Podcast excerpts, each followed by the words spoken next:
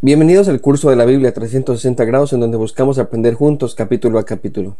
Cada semana, de lunes a viernes, compartiremos contigo toda la información alrededor de lo que estamos leyendo como mapas, investigaciones, doctrinas, reflexiones, datos, preguntas, retos y discipulado.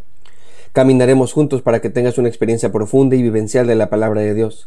Si aún no estás inscrito, puedes hacerlo. En esta ocasión nos corresponde Génesis capítulo 12.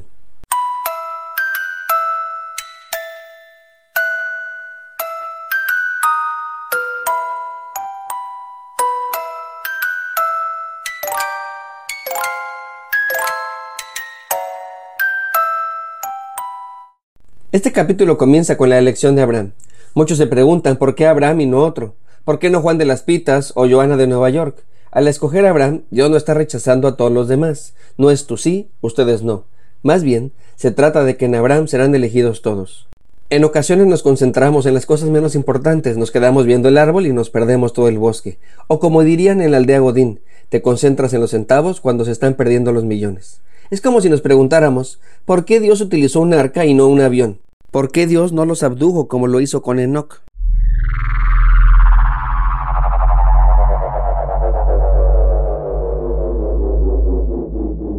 Porque no importa, lo importante es que se salvaran. En este caso es igual, no importa qué humano ha sido elegido, lo que nos interesa es que Dios quiere bendecirnos a todos por medio del pueblo que Él va a formar. Ahora bien, el autor al contarnos el desarrollo del plan divino quiere dejar muy en claro que el ser humano no tiene nada que ver en el cumplimiento del mismo. Veremos una y otra vez que al contrario, la humanidad muchas veces se va a desviar o interrumpirá el plan de salvación. Pero no solo eso, también habrá muchas circunstancias adversas que Dios en el camino va a resolver. Todo esto es para dejarnos muy en claro que este plan se desarrollará y se cumplirá no por el esfuerzo humano, sino por la gracia de Dios. Esto lo podríamos ver a cada rato. Por ejemplo, ya nos ha dicho que la mujer de Abraham, Sarai, no puede tener hijos. Así que por más que ellos intenten esforzarse, no lograrán ayudar en el cumplimiento del plan divino. Lo único que tienen que hacer es tener fe. Como bien lo explicaría el apóstol Pablo, es por gracia, por medio de la fe, no por obras, para que nadie se gloríe. Así que, de este matrimonio estéril, Dios formará una nación.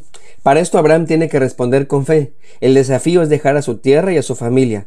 Esto significa dejarlo todo. La tierra para los agricultores o los pastores era su medio de vida, su herencia. Si Abraham acepta, significaría que está dando la espalda a la familia y perdería toda su posibilidad tanto económica como social. Pero estaría aceptando colocar su vida en las manos de Dios. En la propuesta que Dios le pone en la mesa a Abraham no hay garantías palpables excepto su palabra, la palabra de Dios. El Señor le promete que haría de él una gran nación, que haría de él un hombre sobresaliente y que por medio de él será bendecido todo el mundo. Por lo que Abraham tiene que decidir creerle a Dios o no. Aunque el autor nos hace entender muy bien la importancia de la decisión, no nos dice nada de que si Abraham titubeó o no, simplemente nos cuenta que Abraham aceptó y que llevó consigo a su sobrino Lot, tal vez pensando que su sobrino pudiera ser esa descendencia de la que Dios hablaba. El texto nos explica que Abraham aceptó el plan de Dios a los 75 años. Esto es relevante porque el autor quiere mostrarnos que van a pasar muchos años para que la promesa sea cumplida. Por eso es necesario que nos diga la edad para que llevemos la cuenta. Además, saberla nos ayuda a entender que el papá de Abraham sigue vivo. Aunque el capítulo anterior terminó con la muerte de Taré, como hemos visto la costumbre del autor es darnos un panorama general y luego darnos detalles extra de la misma historia. Pues bien, Abraham emprende la aventura con su esposa y su sobrino sin saber exactamente cuál era el destino final. Así que, con toda la fe del mundo puesta en Dios, Abraham se dirige a Canaán. En la actualidad esto corresponde con Israel, Palestina, la zona occidental de Jordania y algunos puntos de Siria y Líbano. Desde Arán viajó hasta Siquem y se instaló en un bosque llamado More. Allí el Señor le dice que le dará toda esa tierra. Sin embargo, el autor nos dice que ya está ocupada, es decir, una vez más Dios le promete algo a Abraham en donde él tiene que ejercer su fe. Para Abraham obtener esa tierra, así como todo lo demás que le ha dicho Dios, era imposible. Pero nuestro campeón lo hace de nuevo, le cree a Dios, edifica allí un altar en respuesta a la promesa. Como sabemos los altares sirven para hacer sacrificios, por eso cuando nos casamos nos llevan al altar, porque es un sacrificio muy grande. Ya hablando en serio, estos altares, además del propósito religioso, tenían un significado extra. Era como si Abraham colocara una bandera diciendo esto es mío. Era como hemos dicho, un acto de verdadera fe. De allí se fue una región montañosa entre Betel y Ahí, y nuevamente como un acto de fe edifica un altar para Dios, con los mismos dos propósitos, el sacrificio y señalar la tierra como suya. Más adelante estos altares se convertirían en lugares importantes de adoración. En su peregrinaje sigue avanzando hacia el Negev, un desierto muy extenso. Mientras está allí, toda la región sufrió una escasez de alimentos. Algunos comentaristas opinan que se trata de falta de lluvia, por lo cual la tierra no podría dar fruto. Como sea, no hay alimentos. Esto mismo va a ocurrir con Isaac y con Jacob. Cada uno responderá de manera distinta, pero todo va ligado al cumplimiento de la promesa. En el caso de Abraham, él decide irse a Egipto.